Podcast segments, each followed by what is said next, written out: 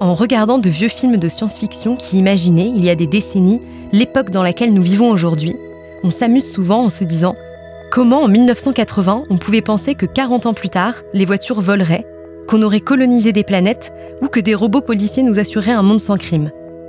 Ce qui nous amuse là-dedans, c'est probablement le décalage entre le fantasme des artistes et ce qui pourrait être une vision réaliste et documentée de l'avenir des villes et de nos sociétés. En 1956, le philosophe Gaston Berger prononçait un discours dans lequel il parlait de la nécessité de repenser le monde. Il posa ainsi les bases d'une discipline nouvelle, la prospective. Autrement dit, l'étude des futurs possibles. Nos futurs. Un podcast dédié à la prospective pour imaginer l'avenir des territoires. Épisode 1 une brève histoire du futur. Une discipline qui prétendrait connaître et comprendre l'avenir. À première vue, ça semble un peu ésotérique. Et puis, ça soulève des questions philosophiques, voire morales. S'agit-il de prévoir ou de contrôler le futur? Quelles personnes pratiquent la prospective? Et quel pouvoir cela leur donne-t-il? La prospective. Xavier Desjardins, professeur d'urbanisme et d'aménagement de l'espace à l'Université de la Sorbonne. C'est un travail euh, collectif euh, d'imagination de futurs possibles. Euh, qui ne sert pas à, dessiner un futur idéal, une image comme ça du, futur, mais plutôt à, envisager des chemins possibles pour ce futur. Ce qu'est la prospective pour moi, c'est... Stéphane Desgeorges, architecte du patrimoine et directeur du CAUE de Haute-Savoie. De chercher à regarder loin.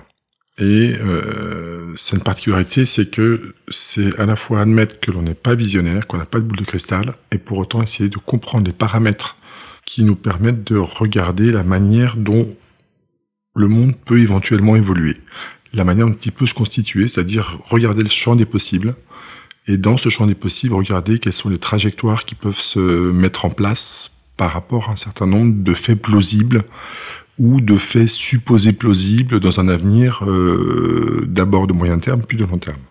En fait, la, prospective, voilà, c'est des recherches qui portent sur l'évolution future des sociétés, qui permettent euh, d'essayer de dégager des prévisions.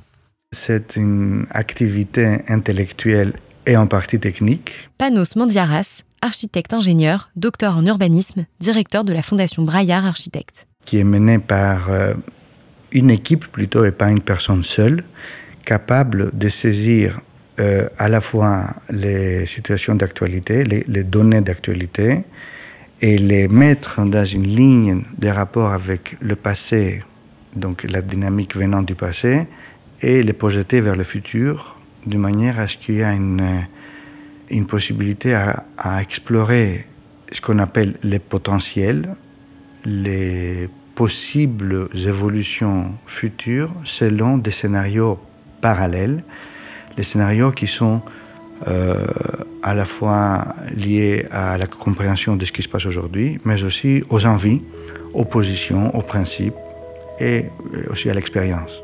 Alors la prospective, c'est une manière de réfléchir, une manière de penser, une discipline aussi de réflexion. Iba de Bouc, ingénieure urbaniste et directrice territoire à l'agence AREP. Qui est tournée vers le futur, vers l'avenir, qui s'intéresse euh, au futur possible sans chercher à les prédire. Elle va procéder en posant quatre questions auxquelles elle va chercher à répondre. Donc d'abord, que peut-il arriver demain? Donc quelles sont les évolutions possibles de notre société, de notre monde, du climat, du territoire?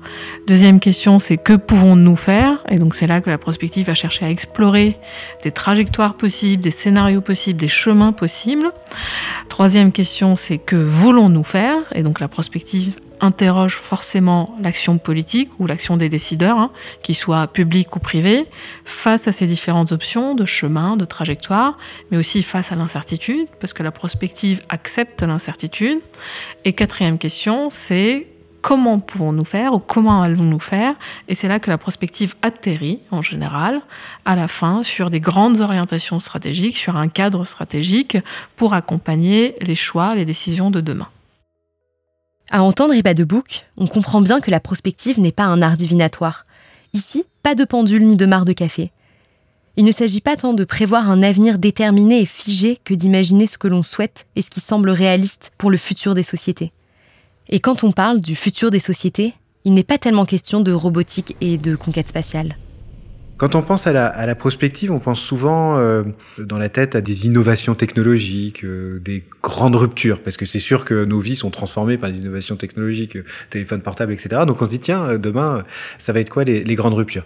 Ça fait partie de la prospective. Mais peut-être et surtout, la prospective, c'est d'essayer de voir si nos façons de penser le monde vont rester stables parce que on, a des définitions de ce qu'est le travail, de ce que de ce qu'est la famille, etc. Et on sait bien dans l'histoire que ça a changé. Une famille, euh, dans le futur, ça peut changer. C'est-à-dire euh, habiter en famille, euh, selon les époques, des fois c'est avec les cousins, parfois non, parfois avec les grands-parents, parfois c'est avec les grands-parents, etc.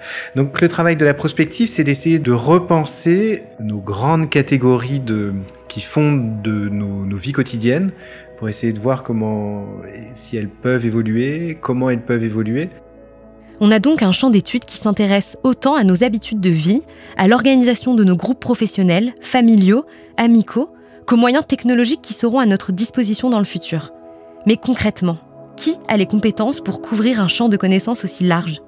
Dans la prospective, vous allez avoir probablement des géographes euh, qui... Bertrand Foléa, paysagiste urbaniste et cofondateur de l'agence Foléa Gauthier qui vise, euh, qui est probablement une des disciplines les plus transversales euh, que vous puissiez trouver en matière d'études de, de, champs disciplinaires. Mais après, vous aurez besoin d'avoir des, économistes, des énergéticiens, euh, pourquoi pas des, des sociologues.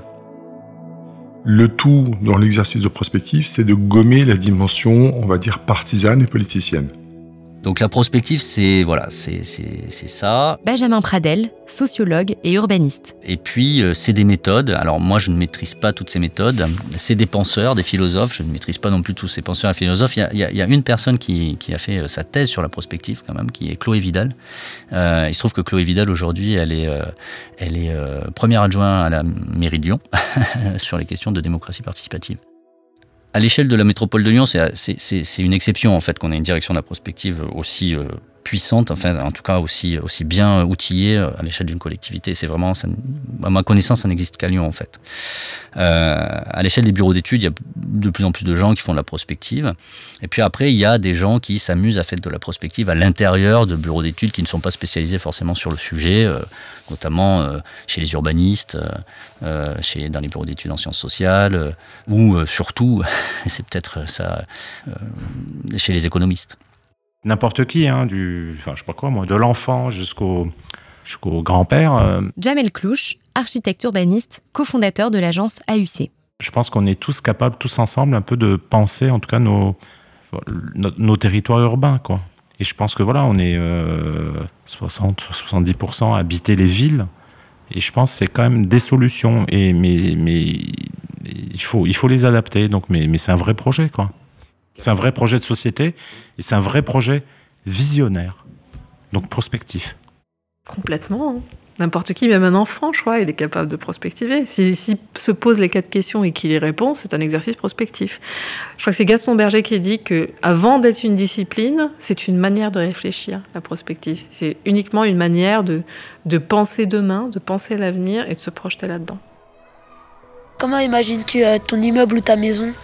Euh, bah, J'imagine mon immeuble grand, mais pas beaucoup non plus, avec euh, des grandes vitres pour avoir une belle vue et, euh, de la verdure, avec des fleurs. Enfin, la prospective, il y a plusieurs manières d'en faire. Il y a un travail qui peut se faire sur les, sur, notamment sur les imaginaires et sur le travail sur les récits. Et là, les gens qui maîtrisent cette méthode sur les récits et les imaginaires vont aller voir le grand public, vont aller voir le citoyen, vont aller voir les personnes euh, pour justement euh, les faire parler, les faire réciter euh, de leur passé, de leur présent et de ce qu'ils envisagent dans le futur, pour créer des récits, des récits désirables, des récits qui font peur, des récits résistants, des récits utopiques, des récits dystopiques, et accompagner cette, les personnes à, parler. Ça peut aussi se faire en forme de focus group, etc. Il y aura des tunnels avec des, petites voitures. Non, des charrettes des, charrettes à train. Ça va pas euh, Et puis, euh, il y a la prospective euh, qui s'appuie plus sur des données actuelles.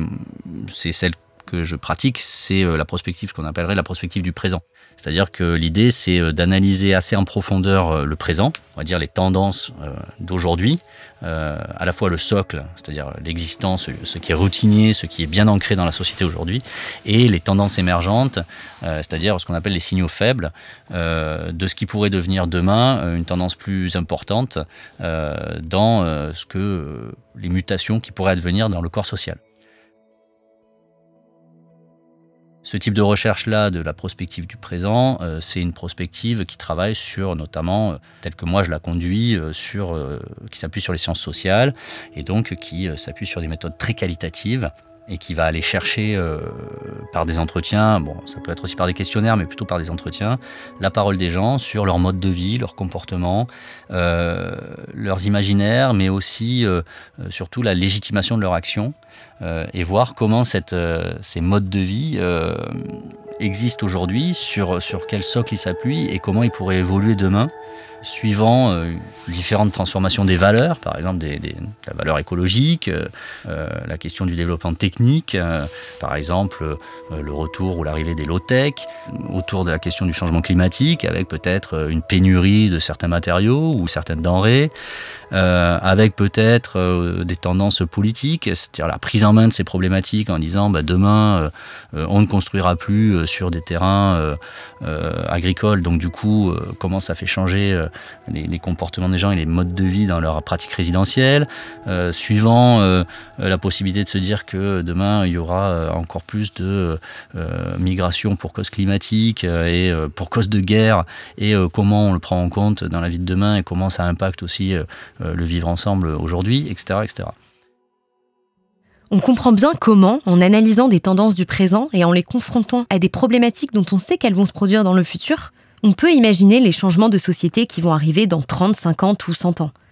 Mais à quoi ça nous sert à nous, citoyens des années 2020, d'avoir ces informations aujourd'hui? C'est une pierre à la construction du débat public, en fait, c'est ça. Et donc, euh, c'est ce rôle-là qu'elle a à jouer. Alors, ceux qui font des travaux prospectifs, ils, c'est les nourrisseurs de débats. C'est pas eux de trancher, puisqu'ils sont pas élus, ils ont pas de légitimité. Mais en tout cas, c'est des, des, ouvriers de ce travail de, construction du débat public. ce sur quoi aboutit la prospective, alors ça dépend hein, de vraiment ce qu'on cherche par la prospective. Ça peut être une représentation. Prends par exemple l'exemple de la prospective au service de la transition des territoires, ben, en général, ce qu'on cherche, c'est une représentation d'un futur possible, parmi plusieurs futurs, qui soit aussi désirable face à des éléments un peu complexes comme des ruptures et des crises.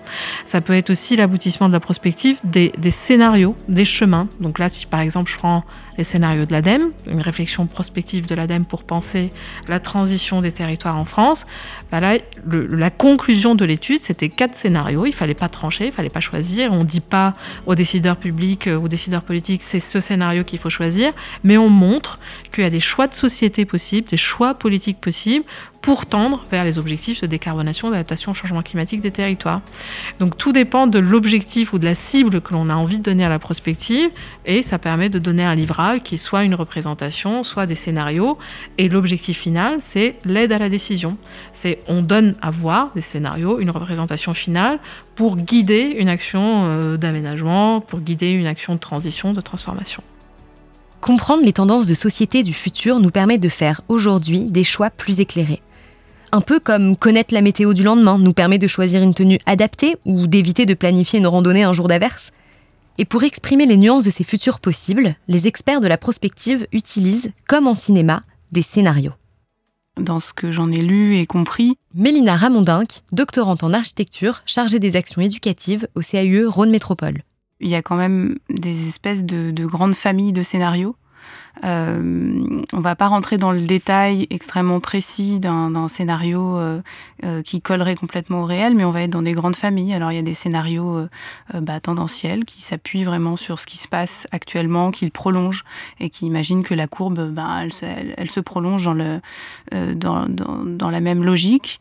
il y a des scénarios de rupture où on imagine des, événements ou des, faits qui, qui font qu'on décroche complètement de, de ce qui se passe en ce moment pour au contraire. Donc il y a des des grandes familles comme ça dans lesquelles finalement ben, on, on, dessine plutôt des schémas ou des comment dire des tendances que vraiment des scénarios très précis parce qu'effectivement on pourrait en décliner une multitude mais à l'intérieur de ces grandes familles il peut y avoir une multitude de scénarios effectivement. La prospective euh, accepte l'incertitude, donc elle ne cherche pas à prédire l'avenir, donc elle va explorer des possibles. Elle propose pas euh, une image de ce que serait, par exemple, euh, forcément le territoire du Grand Annecy en 2050 ou Paris en 2050. En fait, elle donne à voir des possibles, vraiment des, images, euh, des représentations possibles, des scénarios possibles de la transition. On ne cherche pas à connaître ou prédire l'avenir avec certitude. Donc il euh, n'y a pas une volonté de prévision ou de prédiction dans la prospective. Alors, peut-être que la prospective est un peu plus complexe et incertaine que la météo. Les scénarios des prospectivistes ne sont pas des prédictions et ne sont pas voués à se concrétiser à la lettre près. Mais alors, est-ce que c'est une science hasardeuse? Est-ce qu'on fait des paris sur l'avenir? Oui, a un pari sur l'avenir dans le sens où on est dans le domaine de liberté, de, des possibles. Je crois que c'est Bertrand de Jouvenel qui dit que dans la prospective, euh, il y a une certaine liberté pour les personnes qui participent à l'exercice prospectif, parce qu'on peut envisager plein de choses possibles, même si incertaines, même si peu probables. Donc il y a une part de pari sur l'avenir forcément, mais c'est ce qui permet aussi d'anticiper de, des éventuelles crises, des éventuelles ruptures, des éventuels changements de comportement, changements de paradigme dans la société. Donc ça a un avantage aussi d'être très ouvert et de, considérer que les options ne sont pas écrites par le présent, mais elles peuvent être complètement ouvertes par le futur. Donc on ne cherche pas à connaître l'avenir, par contre on cherche évidemment à le contrôler, et ça c'est humain, c'est purement humain, parce que euh, avoir un contrôle sur son environnement, sur euh, euh, ses environs immédiats, ben, c'est quelque chose qu'on fait systématiquement hein, et d'une manière presque instinctive. Et c'est ce que l'homme a toujours fait hein, depuis, euh, depuis son existence sur Terre. Il a toujours cherché à façonner la Terre à l'image qui pourrait être le plus utile ou la plus compatible avec ses façons de faire, ses façons d'agir, ses façons de se nourrir, de, produire, d'habiter, de se déplacer, etc. Gaston Berger, le premier, a souhaité que l'on travaille à repenser le monde. Pour cela, on dit qu'il a fondé la prospective moderne. Mais si l'on parle de prospective moderne, c'est bien qu'il y avait déjà des prospectivistes avant lui. Je pense qu'on a toujours fait de la prospective, même quand la prospective n'était pas officialisée en tant que discipline ou manière de réfléchir, parce que la prospective, ça peut être aussi tout simplement anticiper avant d'agir, ou penser avant d'agir. On a toujours plus ou moins pensé avant d'agir. Quand on l'a pas fait, en général, ça s'est mal passé. Mais euh, dans l'histoire de l'humanité, qu'elle soit politique, économique, sociale, etc., euh, on a toujours pensé l'avenir euh, sur 10 ans, 20 ans, 30 ans avant de le faire, avant d'exécuter des plans d'action précis, etc. D'une certaine manière, la prospective, c'est s'assurer qu'on a fait le tour des choix possibles avant d'en faire un. C'est aussi ça. En fait, c'est une forme d'affirmation de liberté. Parce que non, il n'y a pas un chemin. Enfin, c'est d'ailleurs euh, heureusement, heureusement. Et, donc en fait, ce travail de, prospective, euh, de ce travail collectif, qui doit être évidemment nourri par, de l'expertise, des savoirs, parce qu'il ne faut pas être démago. Tout le monde ne sait. Enfin, je dirais, il faut convoquer des savoirs, mais doit être discuté avec tous, parce qu'il faut aussi être démocrate. Euh, et parce que souvent on confond démagogie et démocratie, mais c'est quand même assez différent. Et, les deux. et, donc, effectivement, d'une certaine manière, la prospective, c'est faire des, c'est renoncer euh, de, manière éclairée. C'est-à-dire la prospective, si c'est euh, une définition euh, individuel de se dire que c'est se projeter euh, dans le futur pour essayer de, comprendre ce qui se passe dans le présent euh, et de comprendre ce qui se passera demain. Quelque part, à l'échelle individuelle, tout homme et toute femme fait de la prospective, se projette dans le futur et donc construit un futur avec toutes les cartes qu'il a en main aujourd'hui, en essayant d'y mettre des jalons et d'y anticiper éventuellement des problèmes, que ce soit la mort jusqu'à des jalons plus euh, de construction d'un projet de vie en gros. Donc la prospective, si c'est se projeter dans le futur, je dirais que tout le monde fait de la prospective, à son échelle individuelle, mais aussi finalement à l'échelle collective. Ok, nous sommes tous un peu prospectivistes, et ça ne date pas d'hier. Anticiper l'avenir est un comportement humain quand on vit dans un environnement qui comporte des dangers ou que notre survie dépend de facteurs extérieurs. C'est presque inné, une sorte de réflexe imprimé dans notre ADN par des millions d'années d'évolution, le fameux instinct de survie. Alors, si c'est ancré en nous, comment devient-on prospectiviste de métier? J'ai envie de dire que c'est pas un métier. Donc euh, ça a été considéré comme une discipline, ça a été instauré, officialisé comme une discipline, la prospective, dans les années 30, les années 50, avec Gaston Berger, Bertrand de Jouvenel. Et ça a été pendant très longtemps une affaire d'experts pluridisciplinaires, ça peut être des scientifiques, sciences dures, sciences sociales, etc. Mais avec euh, la question de, l'intelligence collective qui est de plus en plus intégrée au débat public, on voit aussi que la prospective a besoin d'être plus ouverte et que plus elle est ouverte, plus elle est nourrie euh, de visions diverses et variées qui permettent d'aboutir à des scénarios encore plus diversifiés et donc des possibles encore plus, plus intéressants. Donc pour moi, la prospective, ça s'apprend pas, même si euh, ça a été prôné comme euh, une capacité, une capacité dans, dans, certains cercles, mais c'est plutôt une manière de réfléchir euh, collectivement pour aboutir à un avenir commun donc il y a des réflexes qui peuvent être euh, effectivement plus présents chez les experts, hein, par exemple les urbanistes, les architectes ou des prospectivistes purs, mais la prospective, elle peut être exercée aussi par n'importe qui, un habitant d'Annecy, du Grand Annecy, euh, un habitant de Paris, et ça a déjà été le cas. Pour moi, ça s'apprend. C'est même une gymnastique hein, que de faire de la prospective. Non, mais c'est un sport, c'est-à-dire qu'il faut se mettre en condition de comprendre euh, le présent pour en imaginer un peu ses prolongations dans les temps à venir et dans toutes les directions. Donc c'est une gymnastique de l'esprit, c'est une gymnastique de voilà de. Je pense qu'il faudrait presque former tout le monde dès son jeune âge à, à essayer de comprendre le réel et d'en imaginer les prolongations. Après, il y a peut-être un problème aussi sur la question de projection dans le temps. L'exercice prospectif n'est pas complètement inné de s'intéresser. Euh, à l'intérêt général, aux générations futures, etc., on pense d'abord en premier à, à, ces problèmes de quotidien, euh, euh, fin du mois versus fin du monde. Il y a toujours la question de, vraiment des problématiques plus concrètes, plus opérationnelles, plus, régulières auxquelles on fait face. Et donc l'exercice prospectif ou la projection dans le long terme, c'est pas non plus quelque chose de systématique pour euh, quelqu'un de lambda. Donc après dans la génération d'un débat public sur ce qui pourrait arriver demain, c'est-à-dire faire des, des, labs autour euh, de la ville de demain ou des labs autour euh, de ma vision de euh, mon terrain agricole de demain, mon école demain, etc. C'est là où on arrive à libérer la parole, libérer les imaginaires au service d'une meilleure prise en compte de demain. Mais l'exercice, bien que l'instinct soit là pour avoir une action sur l'environnement, euh, la projection dans demain ou dans demain, dans 10 ans, 20 ans, 30 ans, n'est pas toujours systématique et instinctive. Notre instinct de survie cherche à anticiper notre avenir individuel pour nous protéger, là où les prospectivistes cherchent à anticiper l'avenir des groupes, des sociétés. Voilà la nuance. Et ça, ce n'est pas inné. Aujourd'hui, la prospective semble cristalliser beaucoup d'attentes autour d'elle, comme si nous avions besoin de réponses, besoin d'être rassurés sur notre futur commun est-ce que ça signifie que le présent doit être repensé?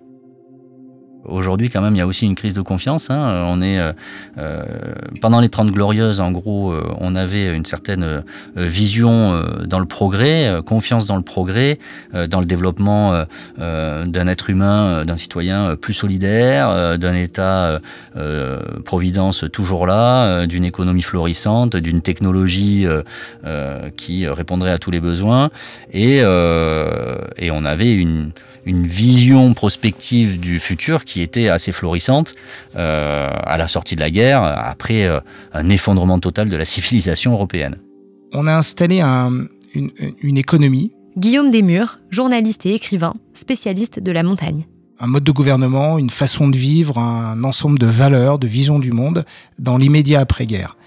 Dans les années 60, la France et les pays euh, occidentaux se modernisent à vitesse grand V et installe une économie dans laquelle on vit toujours, basée sur du pétrole, euh, basée sur des échanges internationaux, du transport, du tourisme de masse, euh, une certaine façon d'habiter, une certaine façon de concevoir euh, l'habitat, la ville. c'est le moment des grands immeubles. On a à Annecy encore des immeubles des années 60 avec des espaces complètement fous, quoi, qui sont plus du tout adaptés à nos, à nos vies d'aujourd'hui. Aujourd'hui, euh, on a des difficultés à se projeter dans ce futur désirable parce que, euh, parce que des guerres, euh, parce que un changement climatique profond, parce que une information massive de l'ensemble des problématiques terrestres nous arrive, voilà.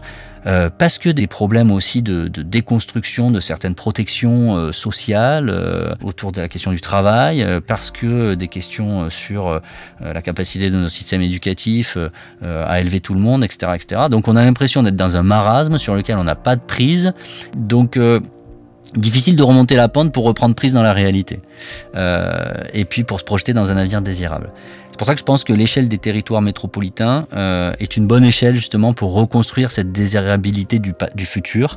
Euh, et euh, l'échelle encore plus locale est, une bonne échelle de la ville, on va dire, est une bonne échelle pour reconstruire cette désirabilité en, poussant à la construction de projets communs, de solidarité locale. Et ça commence avec le palier, son voisin, le commerçant du coin. En gros, ça commence avec le soin entre nous. Et euh, voilà, je dirais que pour que les gens reprennent un peu euh, la main ou l'envie de prendre la main sur euh, un destin commun, eh ben, il y a quand même la question de retisser un petit peu ce lien social, qui, à mon avis, existe fortement, mais qui n'est absolument pas valorisé, médiatisé, voilà, qui, qui, passe à l'as dans l'ensemble du flux d'informations qu'on nous, nous impose. Tissu des villes, liens sociaux, information, tous ces aspects du futur semblent relever du champ lexical de la politique. Et à mesure que nous découvrons les outils de la prospective, il devient clair que l'on ne peut pas parler de futur sans aller sur le terrain des idées et des idéaux. C'est s'obliger aussi à dire que des actions d'aujourd'hui se font au nom d'horizons de, long terme. C'est de se dire, euh, mon action présente, elle n'a du sens qu'au nom d'un certain nombre d'horizons que j'énonce. Et, c'est pour ça aussi que c'est un, exercice euh, démocratique et intéressant. Parfois, il pourrait y avoir euh, incompatibilité entre la manière de penser le temps long et le déroulement du temps politique, parce que le temps politique se fait en fonction des mandats, des rythmes électoraux, des suffrages, etc. Et donc, la prospective, là, elle peut être euh, aujourd'hui un outil pour pallier à ce changement, à cette rotation de mandat. Elle peut être un outil particulièrement intéressant pour concilier prise en compte de temps long et vitesse de changement des rythmes électoraux ou des, mandats politiques. Non, parce que les gens sont pressés aujourd'hui, mais il ne faut pas être pressé. Nous, on fait de l'urbanisme, on a des projets sur lesquels on travaille depuis 20 ans. Donc ça veut dire que ça relativise un peu l'acte de création. Comme pour les météorologies, plus vous allez loin vers le, temps, moins vous avez des certitudes de ce qui va se passer. C'est exactement la même chose. Et donc, vous utilisez des probabilités, des modèles de probabilité qui permettent de, de voir l'avantage de, ce qui peut se passer. Mais ces modèles de probabilité sont liés à votre étude du, passé. C'est par le passé, par les, disons, l'étude des causalités du passé que vous arrivez à créer des probabilités, des modèles de probabilité pour le futur. Par exemple, aujourd'hui, il y a beaucoup, beaucoup de débats sur est-ce que la ville, au sens euh, noble du terme, au sens dense et diverse du terme, est encore le lieu où peut s'épanouir une société. Il y a plein de gens qui disent c'est fini, tout le monde doit aller à la campagne, on doit quitter les grandes métropoles et aller dans une ville euh, plutôt euh, se mettre dans le verre. J'y crois pas du tout. Donc moi, par exemple, si je devais faire un effort surhumain pour léguer quelque chose euh, de positif pour les, une génération dans 50 ans, c'est de faire la démonstration que la ville reste un peu la plus belle invention qui ait pu être faite par l'homme pour créer les conditions de la coexistence. On est tous ensemble quelque part, on partage un jardin, une rue, un parc, un immeuble, un escalier, une école, un musée, euh, tout. C'est énorme. C'est une sorte d'utopie qui s'est concrétisée donc aujourd'hui, je sais qu'il y a plein de choses qui mettent en péril un peu. Enfin, aujourd'hui, mais je, enfin, mais je suis persuadé que la ville reste la solution. Mais enfin voilà, un travail de prospective, c'est comment on peut léguer encore une ville, euh, voilà, heureuse, euh, qui donne du bonheur et de, des choses intéressantes à ses habitants dans 50 ans.